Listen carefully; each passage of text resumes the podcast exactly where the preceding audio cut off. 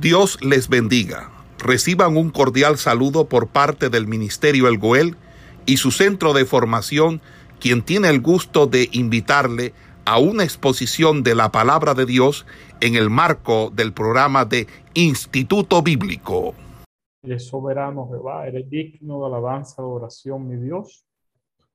Y colocamos este día en tus manos, Padre, cada una de estas clases que vamos a dar en el día de hoy. Ayúdanos a comprender más palabra, a entender más de ti y a dejarnos guiar de tu Espíritu, Padre, hacia lo que tú quieres guiarnos en este día. Por eso, mi Dios, te damos gracias, Señor, en el nombre de tu Hijo Jesucristo, Padre. Amén y amén. Eh, recordando un poco de la clase pasada, vamos a dar a seguir en la asignatura de propedéutica bíblica. Vamos a dar, vamos a continuar sobre los géneros narrativos, sobre los géneros literarios, el género narrativo. La clase anterior hablamos sobre la, delimitación del, de la narrativa.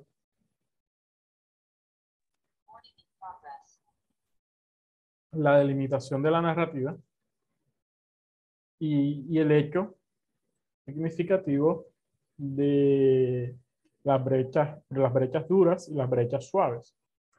O, y también hablamos un poco sobre el personaje, los tipos de personajes que hay.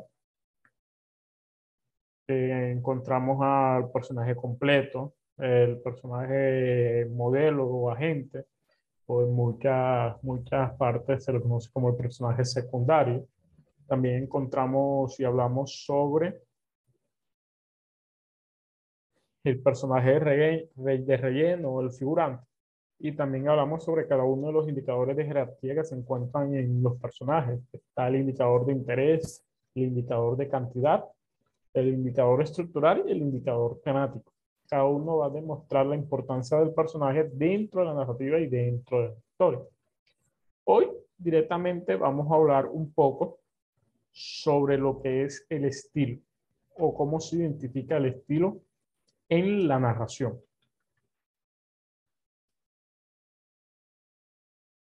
Permítame un momento. Organizo esto.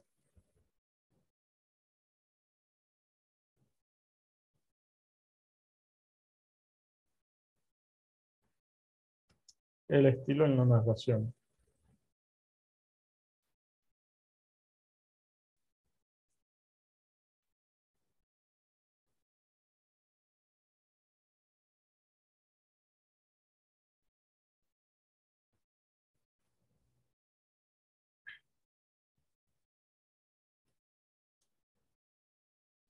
¿Qué se puede decir sobre el estilo? Se puede decir en una sola palabra los característicos del estilo narrativo hebreo. Se usaría la palabra acción. ¿A qué nos referimos con acción? Es decir, que hay un, tipo de acción dentro del relato. Y en el relato la acción, de una u otra manera, va a tomar eh, precedencia en la descripción esta se reduce al mínimo y está supeditada a la acción, es decir, en el relato hebreo, en la narrativa hebrea, en la descripción de los personajes o la descripción de la narración no toma mucha importancia dentro de la narrativa, ya que en la narrativa hebrea la, la descripción va a ser reducida al mínimo, que es muy contrario a lo, a lo, que, a lo que es la narrativa nuestra, la narrativa moderna, sino que se va a ver supeditado o va a estar direccionada a la acción de la narración. Es decir, que el género narrativo bíblico, el género narrativo hebreo, se caracteriza más que todo por la acción dentro de la historia, más no por la descripción la descripción se va a usar, pero en un sentido mínimo. Es decir, si seguimos con el ejemplo que veníamos tomando de la historia de Aot y Eglon, vemos que de Aot se describe muy poco, se describen rasgos que van a ser muy importantes dentro de la historia, dentro de la narrativa, pero a la parte, pero a la parte eh, no se describe mucho. Eh, ¿Qué quiere decir? Que no, no, no, mm, la parte central del relato, de una u otra forma, que es el clima, tiene, tiene una estructura que, que, que se va a centrar en el hecho de la acción de la narrativa. Esta estructura se va a llamar como una estructura concéntrica y, se va, y va a jugar con palabras de salir, entrar y cerrar en, de cierta forma. ¿Qué podemos ver en la historia de Eglón? En la historia de, Aod y Eglón, podemos ver que los siervos de Eglón salen, que U entra, que las espadas de U entra, que el vientre de Eglón se cierra, y así sucesiva y así sucesivamente. Eh, ¿me, ¿me, regalan un minuto? ¿Me esperan un momento? Ya, ya vengo.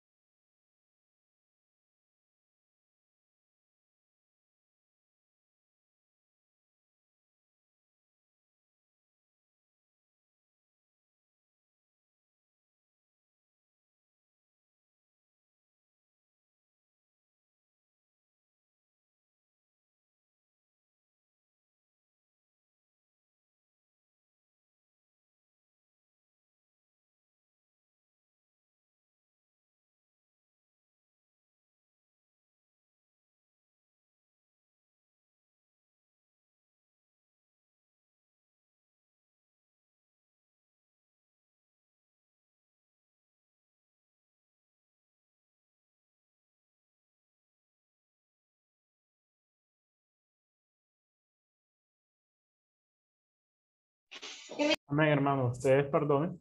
Continuamos con la clase. Es decir, podemos a buscar el texto bíblico. Vamos al libro de jueces.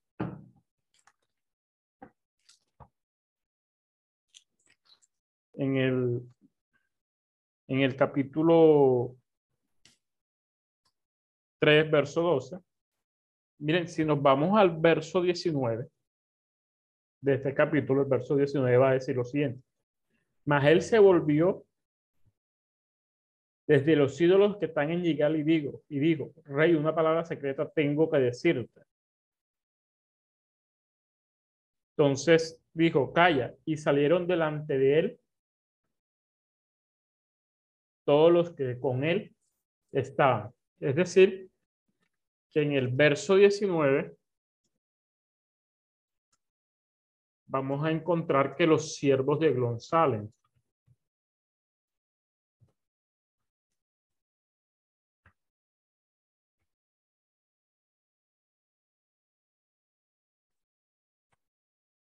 Si continuamos la historia, en el verso 20, va a decir, y se el arcó a Dot estando él sentado solo en su sala de verano y Adot dijo, tengo palabra de Dios para ahí. Entonces él se levantó de la silla vemos que a la par de cómo los siervos de Glon salen en el verso 20, vamos a encontrar que Aot entra a donde estaban los siervos de Glon que, que acaban de salir.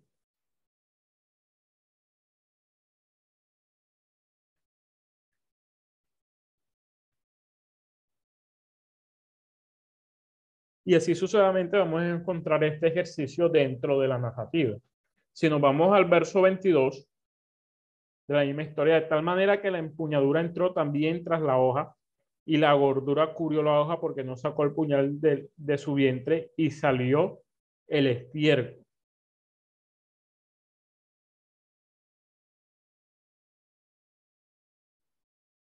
Este verso 22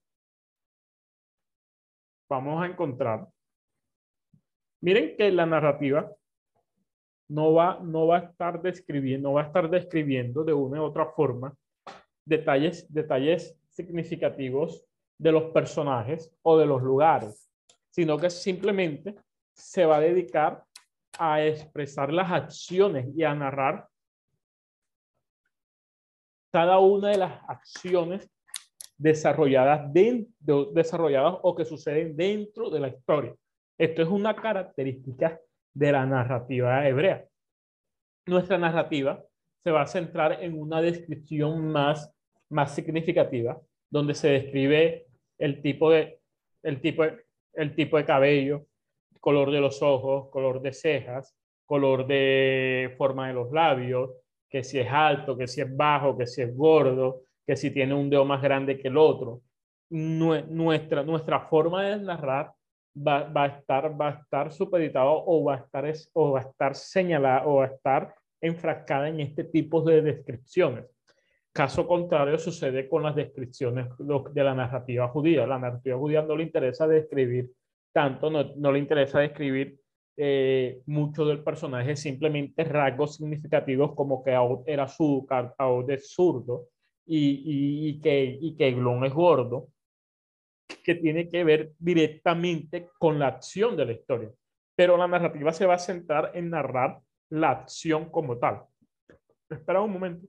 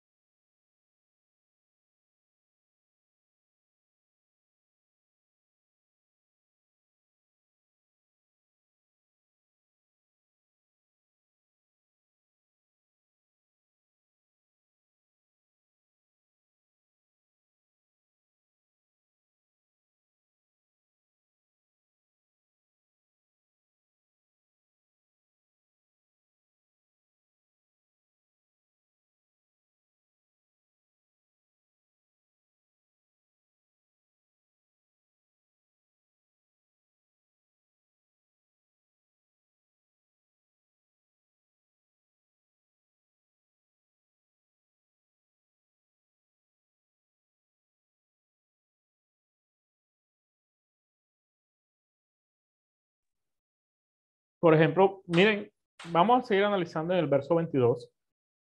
Miren lo que va a suceder. De tal manera, la empuñadura, la empuñadura entró también. Es decir, que en el verso va a haber otra entrada, pero en, en este caso es la empuñadura la que entra.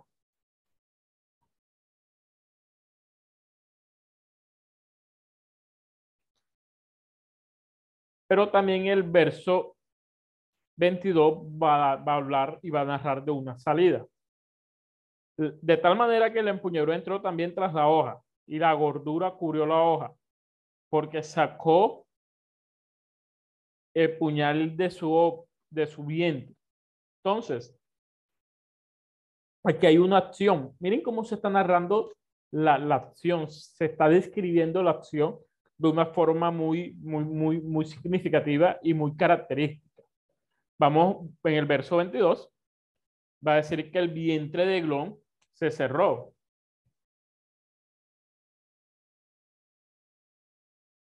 Pero también vamos a encontrar que el estiércol salió.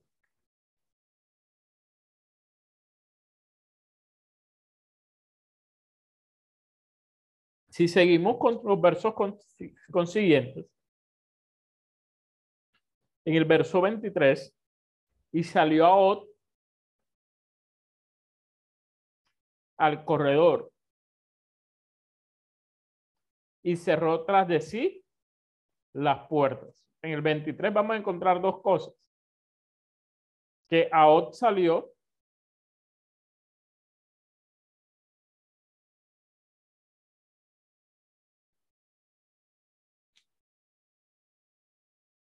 y que Aot cerró las puertas.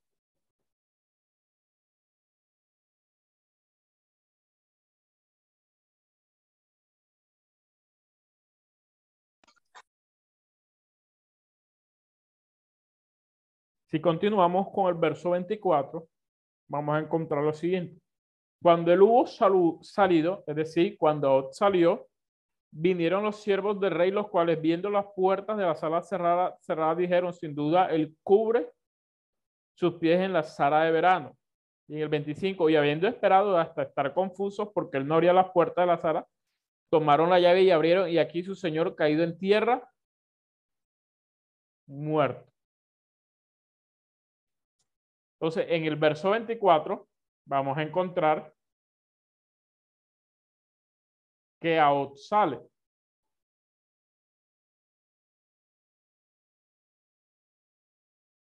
Y en el 25 vamos a encontrar que los siervos entran. Los siervos de Eglón entran.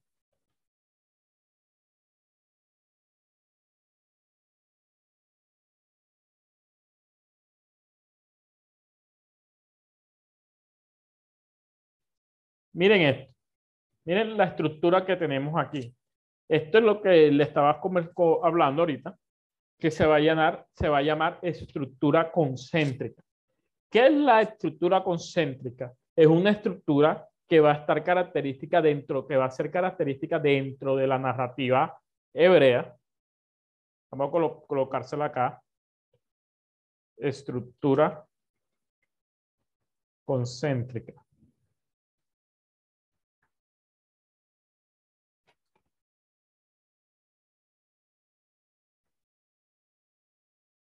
Que va a ser, que va a ser características, que va a ser algo muy característico dentro, dentro de la narrativa hebrea, narrativa judía, donde la narrativa se va a centrar no solamente en la acción, sino en, en el hecho de, de, contraponerse la acción. Es decir, si se dan cuenta, va, la, estructura va a, a iniciar con que la acción va a iniciar con que los siervos de Glon salen pero a la vez va a, va, a terminar con que los siervos de, de Eglón, de de, ingresan. Con que los siervos de Eglón entran. Miren cómo se va a contraponer. La siguiente acción que vamos a encontrar es cómo Aot entra, pero se va a contraponer en el verso 24 con Aot saliendo. Entonces, las acciones dentro de la estructura concéntrica de la narrativa, narrativa judía, más que todo en la narrativa hebrea, eh, las acciones se ven de esta forma.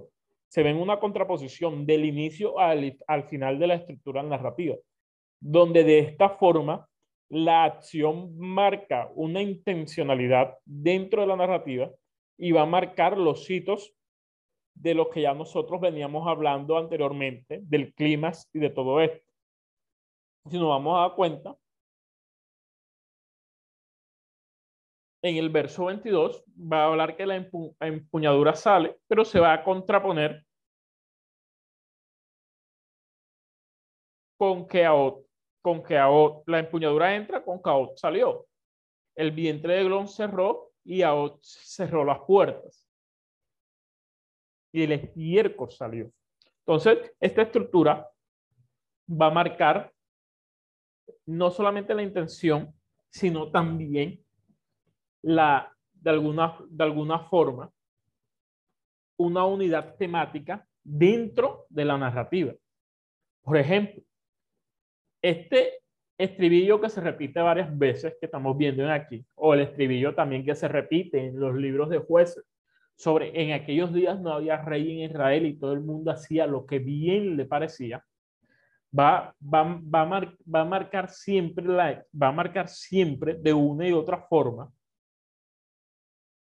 la aparición o la unidad dentro del desarrollo temático que se está manejando en el libro, ya que el libro de jueces, su desarrollo temático, aunque, aunque aunque, se, aunque va a marcar el hecho significativo de varios periodos de tiempo, donde a veces los periodos de tiempo no son muy continuos, sino que tienen muchos años de diferencia, este, este hecho narrativo y esta frase va a marcar el inicio no solamente de una siguiente narración, sino que también nos ayuda a ubicarnos de que la narrativa va a seguir la misma temática del libro. ¿Cuál es la temática del libro de los jueces? La temática del libro de los jueces es que Israel siempre, de alguna u otra forma, siempre se aparta de Dios Dios lo abandona, lo entrega en manos de los enemigos, el pueblo se arrepiente, pide por su Salvador y Dios levanta un juez que lo liberte. Entonces, la narrativa en el libro de los jueces, de una u otra manera, es una narrativa completamente cíclica, donde va a marcar siempre un mismo inicio y va a marcar siempre un mismo, un mismo final. ¿Y cómo, y cómo el escritor de los jueces logra mantener esa unidad temática en esas diferentes historias narrativas que se desarrollan en el libro de los jueces? Lo va a marcar con la, con la forma como inicia cada uno de los libros. En aquellos días no había Dios en Israel y todo el mundo hacía lo que bien le parecía. Entonces, de alguna forma, estos varios temas van a aparecer de manera constante en la narrativa hebrea. En el caso de los jueces, tenemos muchos ejemplos, como decir de que cómo Dios selecciona de una u otra manera no a la persona más poderosa o al mejor equivocado, sino a veces, muchas veces selecciona al más débil, al impedido, al más joven. Otro ejemplo vamos a encontrar en la Biblia también la mujer estéril y, y todas estas cosas. Entonces, esta repetición de secuencia van a marcar una unidad temática dentro de la narrativa judía. Entonces, esto no solamente nos, nos ayuda a nosotros a sacar una estructura, sino a entender cuál es la unidad temática que se encuentra dentro de la narrativa. Y más que todo la narrativa judía. Los patrones quiásticos son aquellas palabras y eventos que se repiten de una u otra manera en orden inverso para darle forma a cada uno de los episodios que encontramos en la narrativa. Es decir, pueden ser discursos, ciclos, ciclos de historia, etc. Podemos encontrar algo muy interesante en el libro de jueces y en el texto que acabamos de leer. Miren, ¿qué es algo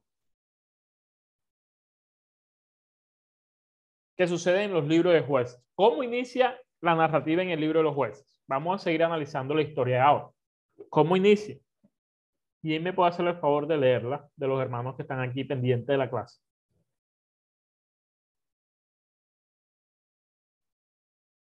¿Quién me lee el verso 12? Amén. Dice la palabra de Dios en el nombre del Padre, del Hijo y del Espíritu Santo de Dios. Amén. Y volvieron los hijos de Israel a hacer lo malo ante los ojos de Jehová. Y Jehová fortaleció a Eglón, rey de Moab, contra Israel por cuanto habían hecho lo malo ante los ojos de Jehová.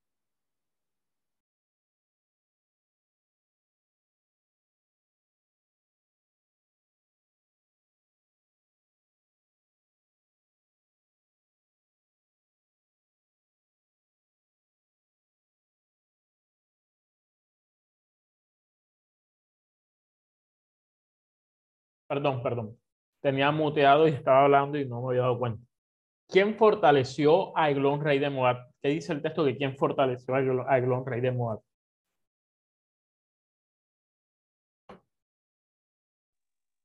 Jehová. Jehová, correcto, el texto lo va a decir.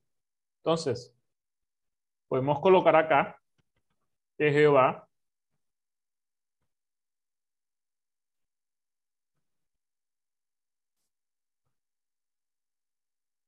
hizo a Moab más poderoso.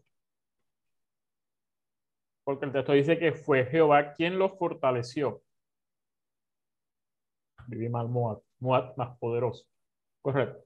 Pero ahora busquemos el final de la, de la historia.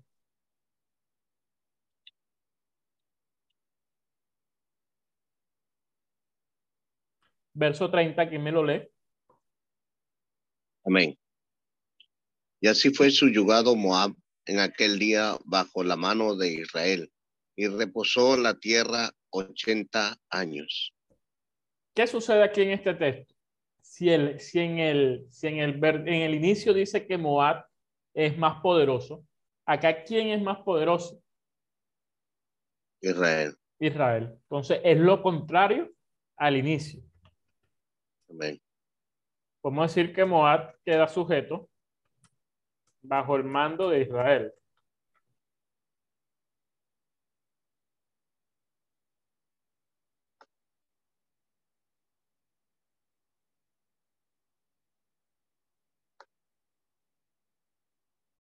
Veamos.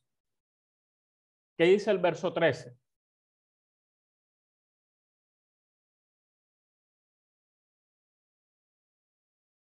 El verso 13, ¿qué va a decir?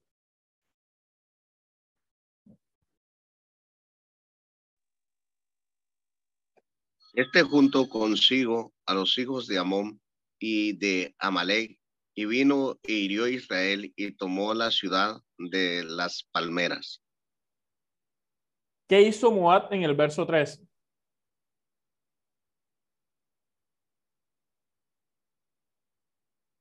Atacó a Israel. Voy a ponerle B. Poner Moab ataca a Israel.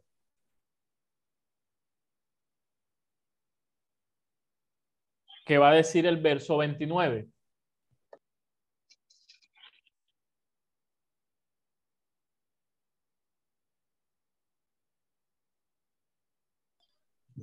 Y en aquel tiempo mataron de los moamitas como diez mil hombres, todos valientes y todos hombres de guerra. No escapó ninguno. ¿Qué sucedió ahí?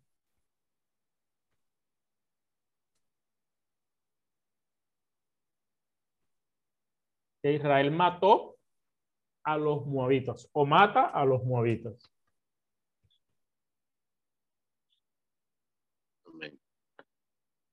Miren, miren lo que está sucediendo. Miren cómo se están contraponiendo el inicio con el final, el uno con el otro. Y Moab es más poderoso y subyuga a Israel, pero termina que Moab es más débil e Israel más poderoso. Continúa que Moab ataca a Israel y termina que Israel destruye a Moab, es decir, también lo ataca. Entonces, miren cómo este patrón, esto se llama patrón esquiásticos es donde muchas veces, pero donde no, donde muchas veces no, sino donde, donde eventos se van a repetir de una manera continua dentro de las historias, pero en orden inverso, inverso dentro de ellas, es decir, en orden contrario. Miren que, que cuando Jehová se hace, Moab se hace más poderoso de la mano de Jehová, es el inicio pero cuando Israel queda como más poderoso es el final. Entonces el orden es contrario, aunque la situación va a ser muy similar la una con la otra. Si continuamos analizando la historia,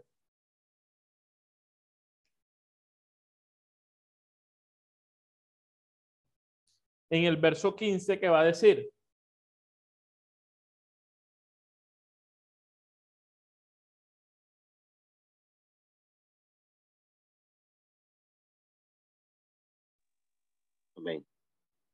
Y clamaron los hijos de Israel a Jehová. Y Jehová levantó un libertamita, el cual era zurdo. Y los hijos de Israel enviaron con él un presente a Eglón, rey de Moab. ¿Qué sucede en el verso 5? perdón, el verso 15. Que Israel envía a Od con un presente para Eglón. Correcto.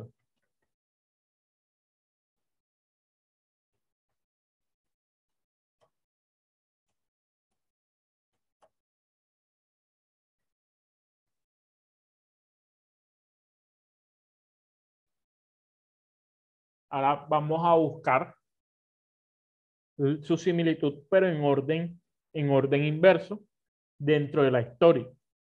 ¿Cuál sería?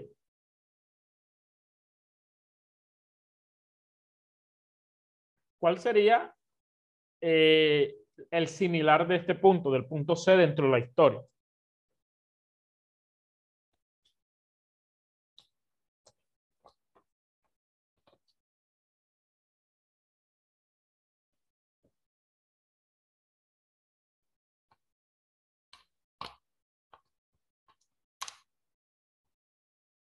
Si nos vamos al verso 28, verso 28 va a decir, entonces le dijo, seguidme. ¿Quién les dijo?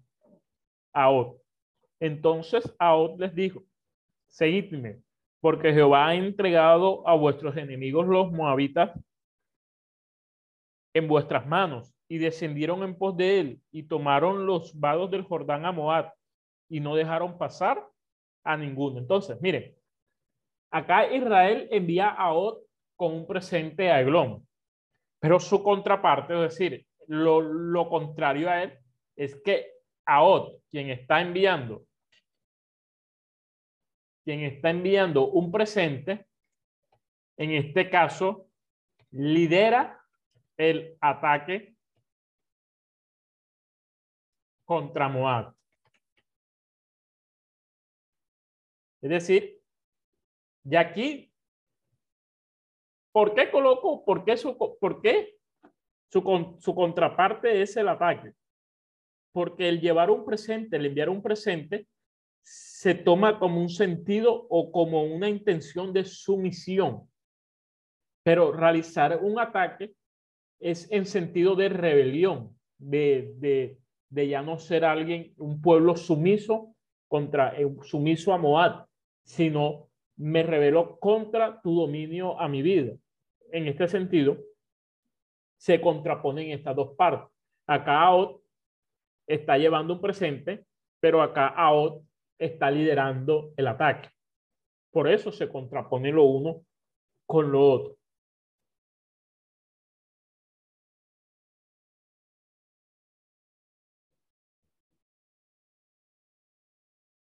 Vamos a leer el verso 18 y el 19.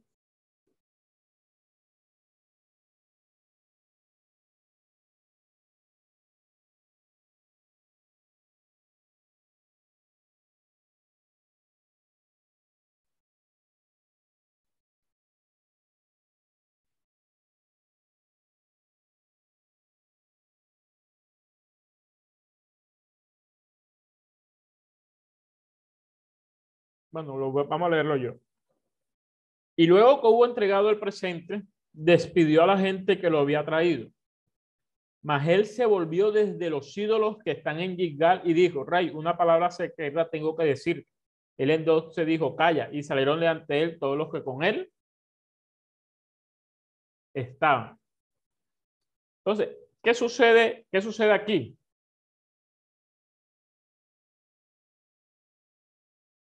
Como primera medida, vamos a ponerle D, AOT en los ídolos se regresa.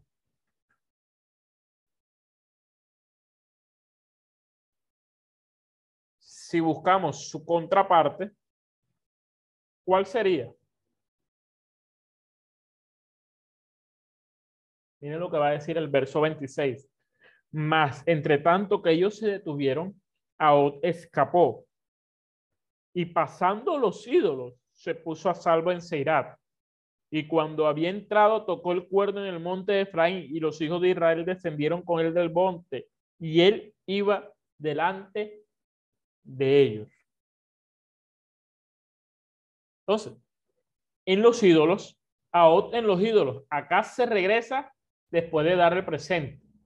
Pero acá en los ídolos, a se regresa, pero o no se regresa, escapa, porque él no se queda en los ídolos. Cuando en el verso anterior, Aod llega a los ídolos y al llegar a los ídolos se regresa. Pero en el verso 26, él no se queda en los ídolos, él pasa a los ídolos. Colocar aquí, pasa a los ídolos. Y reúne a Israel, al pueblo de Israel. Miren, incluso cómo, cómo, cómo en la narrativa hebrea se repite los lugares para, para darle un, un sentido o, o, un dinamismo mucho más significativo en la historia. ¿Por qué? Porque la, narrativa judía se basa principalmente en, en, el hecho de acción, de una narrativa completamente de acción, no una narrativa de descripción como tal. Si seguimos analizando el texto, vamos a, vamos a seguir analizando para, para completar este patrón. A ver hasta dónde nos lleva el patrón. Mas él se volvió de los ídolos que están en Gigal y dijo, rey, una palabra secreta tengo contra ti. Es decir, Aod no solamente se regresa, sino que llega a donde? Eglón.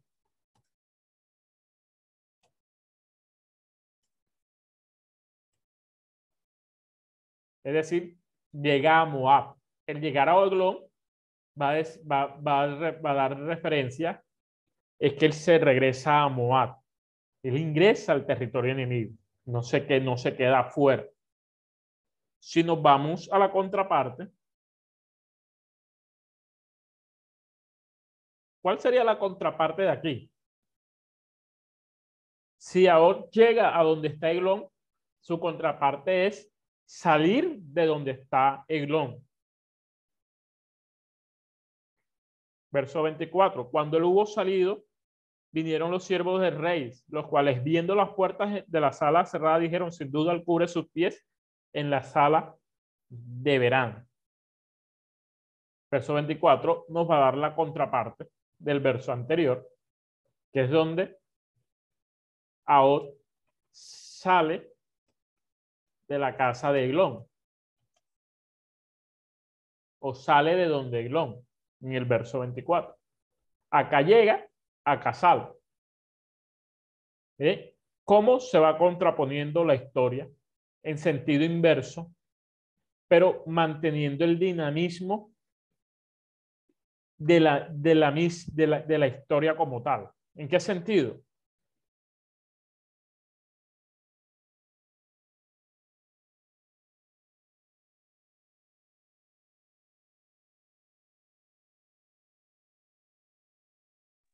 Maestro, Dios le bendiga. Este, Dígame. Eh, mientras, mientras está dibujando, eh, quiero aprovecharle para decirme, ¿nos puede pasar eso, esas ilustraciones que está haciendo por el grupo Sí, señor. todo, todo, lo que yo hago aquí en pantalla yo se los comparto al grupo.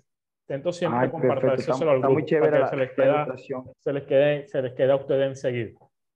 Hágale, por eso, Gracias, por eso lo hago de esta forma. Excelente. Si seguimos analizando la historia, Mire, ¿quién me recuerda qué es el clímax de la historia?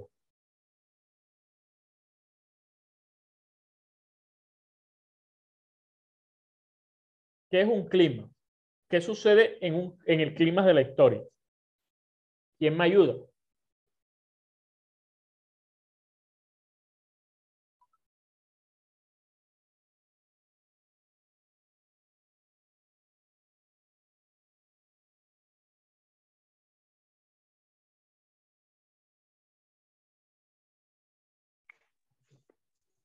Amén. Amén, escucha, hermano. Amén, escucha.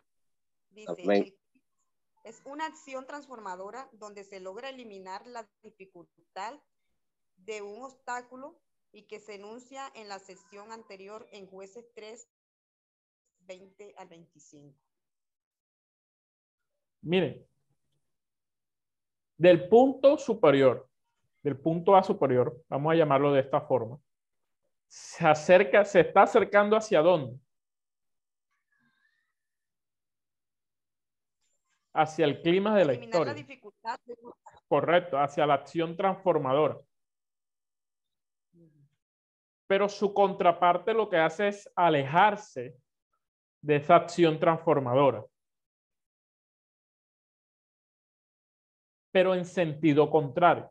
Si nos, da, si nos damos cuenta, la historia, es decir, no la historia, sino que la narrativa, la narrativa judía como tal, va, va, va, va a mostrar un sentido, no solamente donde se van a repetir ideas, palabras, frases, sino que también donde se van a, se van a repetir en sentido inverso para darle más dinamismo a la historia. Y esto es lo que nos ayuda, el, y esto es lo que estamos haciendo, lo que nos ayuda a nosotros es encontrar ese dinamismo y las claves que de la, la, de la, de la narrativa. Verá, por ejemplo, una clave muy importante son los ídolos. Que es el punto D. De los ídolos, en la primera parte de la historia, Aod llega a los ídolos y se regresa donde, donde lo Aún, aún en este momento, Aod, Aod sigue siendo un, o mejor dicho, aún no, Israel aquí sigue siendo, sigue estando sometido de parte de Moab. Pero cuando en la segunda parte, que está en su sentido, sentido contrario, ya Aod no, no, no se queda en los ídolos, sino que traspasa los ídolos, o sea, pasa los ídolos, se escapa de, se escapa de Moab, reúne a Israel y regresa para atacar a Moab. Es decir, en el primer sentido, los ídolos se convierten en un lugar donde Aod llega y se regresa, pero en la segunda parte, ya los ídolos para Aod no tienen importancia. ¿Por qué? Porque ya Dios le ha demostrado que Dios lo va a libertar. Entonces, de esta forma, podemos ver las dos opciones donde Israel está sujeta a los ídolos, pero cuando ya Dios los liberta, Israel ya pasa más allá de los ídolos y sigue en pos de la libertad del pueblo. Pero ya esto es un, es un análisis mucho más, mucho más temático, mucho más, mucho más exegético del texto como tal para un mensaje. Pero los patrones criásticos en la narrativa, en la narrativa, analizándolos de esta forma, nos ayuda a nosotros a estructurar la narrativa para tomar los puntos fuertes dentro del mensaje que quiere llevar el texto. Por eso esto, aunque uno no predique haciendo esto en el púlpito, esto aquel que desarrolla el mensaje dentro del género narrativo, dentro de una narración de las Sagradas Escrituras, porque la Sagrada Escritura tiene muchos géneros literarios, el poético, el narrativo, el profético, el apocalíptico. El apocalíptico no solamente se ve en el libro de Apocalipsis, sino también se usa en varios textos del Antiguo Testamento. Pero, pero el entender esto nos va a ayudar a nosotros, el saber el saber estructurarlo de esta forma o el saber sacar en, la, en, cuando se trata del, del, género narrativo, del género como tal, de las historias, de las narraciones que encontramos en las Sagradas Escrituras, nos va a ayudar a sacar los puntos fuertes dentro de la historia en que, se va en que se va a marcar y nos va a ayudar a nosotros a direccionar de una mejor manera el mensaje. Si continuamos, nos vamos a encontrar algo. Se verso 20, se le acerca a estando él sentado solo en su sala de verano y a dijo, tengo palabra de Dios para ti. Entonces él se levantó de la silla. El 21 va a decir lo siguiente. Entonces alargó a su mano izquierda y tomó el puñal de su lado de, perdón, eh, me, me, adelanté, verso 19, perdón. Mas él se volvió desde los ídolos que están en Gilgal y dijo, rey, una palabra secreta tengo que decir. Entonces él dijo, calla y salieron delante de él todos los que con él estaban. Entonces, ¿cuál es la acción que va a suceder inmediatamente después? Que los siervos de, de salen.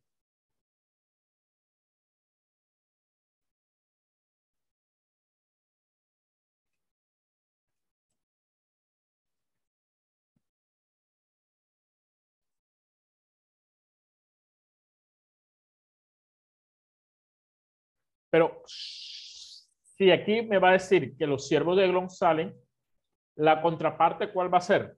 ¿Quién me ayuda?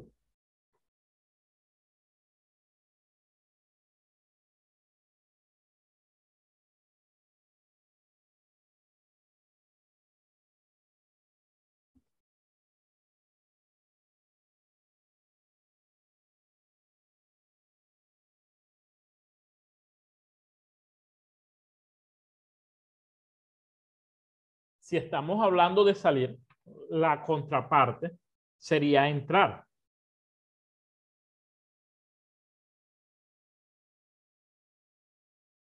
Entonces, ¿dónde estaría ubicada la contraparte?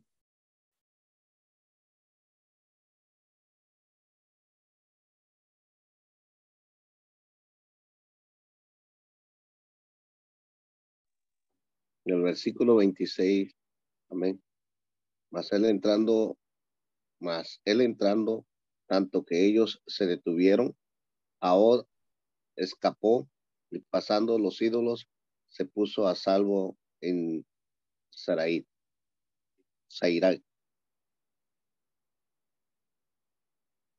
Entonces, ahí los siervos de Eglón entraron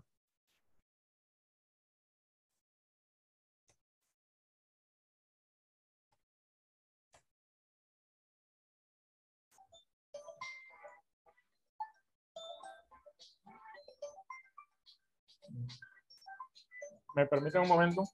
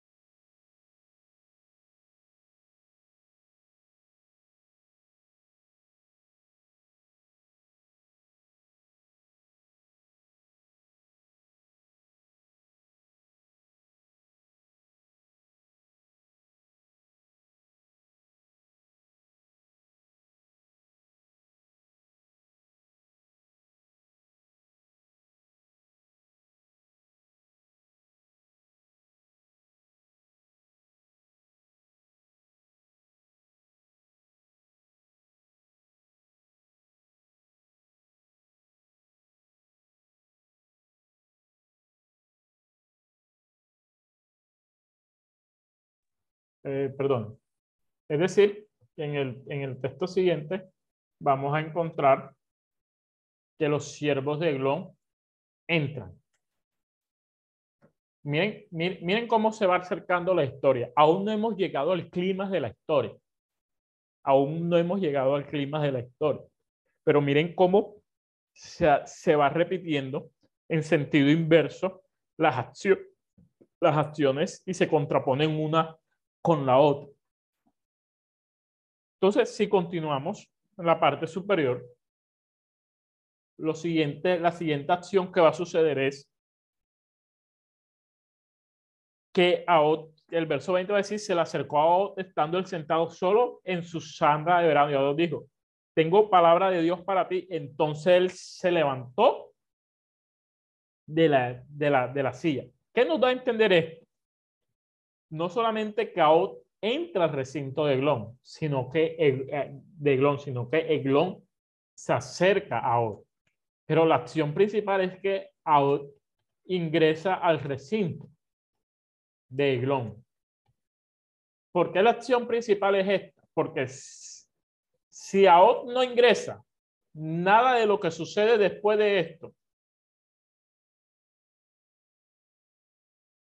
Eh, se, podía, se podría desarrollar. Es decir, había una necesidad o una importancia de la, dentro, de la, dentro de la historia donde AOT, que AOT ingresara al recinto. La contraparte de esto es que AOT salga del recinto de Eglón, que lo vamos a encontrar en el verso, el verso 24. Cuando él hubo salido, ¿salió de dónde? Del recinto de Eglón en el cual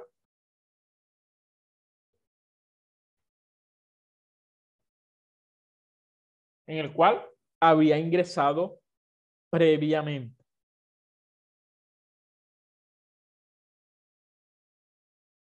Pero aquí viene algo interesante. Miren lo que va a pasar aquí. Vamos a dar un poquito más espacio acá. Eso no es algo. Porque ya no estamos acercando al clima de la historia. Si, si continuamos con la historia,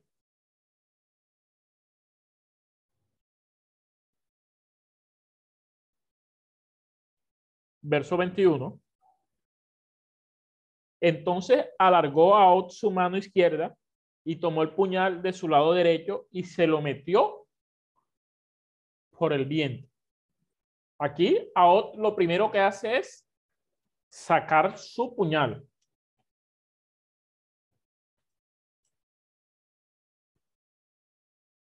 Pero la contraparte de sacar el puñal sería guardarlo. Pero, ¿qué sucede en la historia? Aod guarda el puñal, de los presentes hermanos, ¿quién me dice? ¿Qué, qué hace Aot con el puñal? ¿Lo guarda, lo saca, lo esconde o qué hace Aot? Lo, lo dejó en, el, en la parte del vientre. Correcto, la, el texto va a decir, verso 22, de tal manera que la empuñadura entró también tras la hoja y la gordura cubrió la hoja, porque no sacó el puñal de su vientre. Entonces, aquí miren que la contraparte no va a ser que lo saque, que, la contraparte aquí es que no saca el puñal del vientre.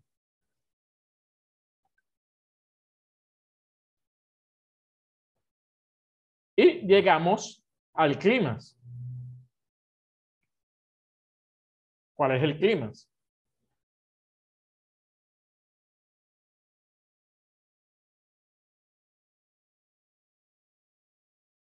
¿Cuál es el clima de la historia? Según lo que, hemos, lo que estamos sacando aquí. ¿Qué faltaría?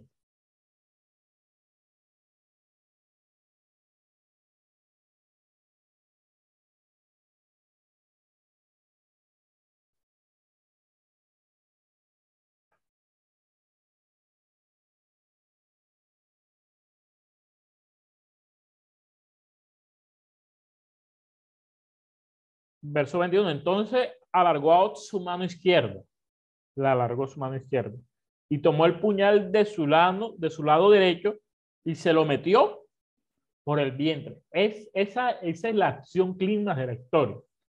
Porque si en ese momento Aot, supongamos, Aot falla en clavarle el puñal a Eglón, pierde totalmente la sorpresa del asunto y por ende Aot y por, ende Eglón podría hacer una señal de alarma y se destruiría todo el plan con el cual AOT, cual había llegado a este lugar. Entonces, esta es la acción clima de una u otra forma cuando AOT clava su puñal en el vientre de, de, de Glon.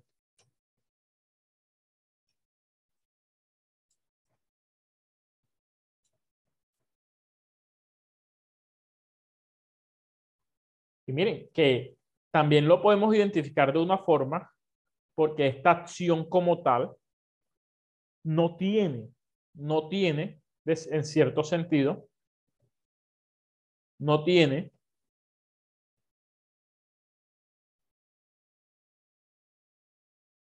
no tiene su contraparte, sino que es única dentro de la historia.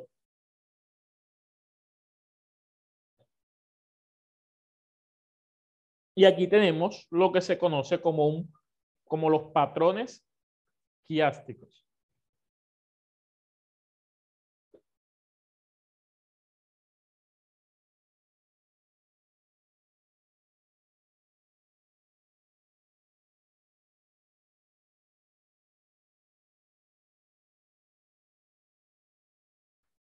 ¿Qué sucede aquí? ¿Cómo, cómo las acciones o las escenas típicas son similares en el tema que está desarrollando, pero se van a referir de una u otra forma, de manera específica a la repetición, ya sea de discursos o conductas convencionales, tradicionales, que aparecen en contextos. Miren cómo aquí hay conductas muy similares dentro de la misma historia. Y esto también, y esto lo podemos encontrar en todo el desarrollo del libro de los jueces, que es un desarrollo más que todo, narra, más que todo narrativo, porque el libro de los jueces es un libro que se caracteriza más que todo por el género narrativo. Entonces, este patrón quidástico lo podemos no solamente encontrar dentro de cada una de las historias, sino también dentro del libro de los jueces como tal, si analizaríamos el libro de los jueces completamente. ¿Hay alguna pregunta hasta el momento?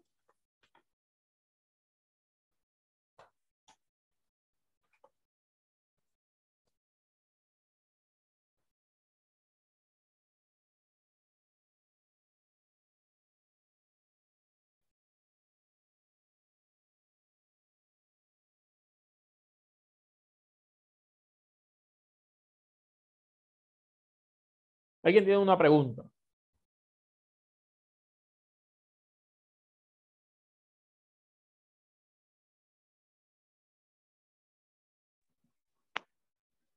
No, pastor. Ahí vamos, ahí vamos, poco a poco entendiendo todo este asunto. Si yo, si yo le pido a ustedes que me saquen este mismo patrón en cualquier historia, en cualquier narración del libro de los jueces, ¿se animarían a hacerlo?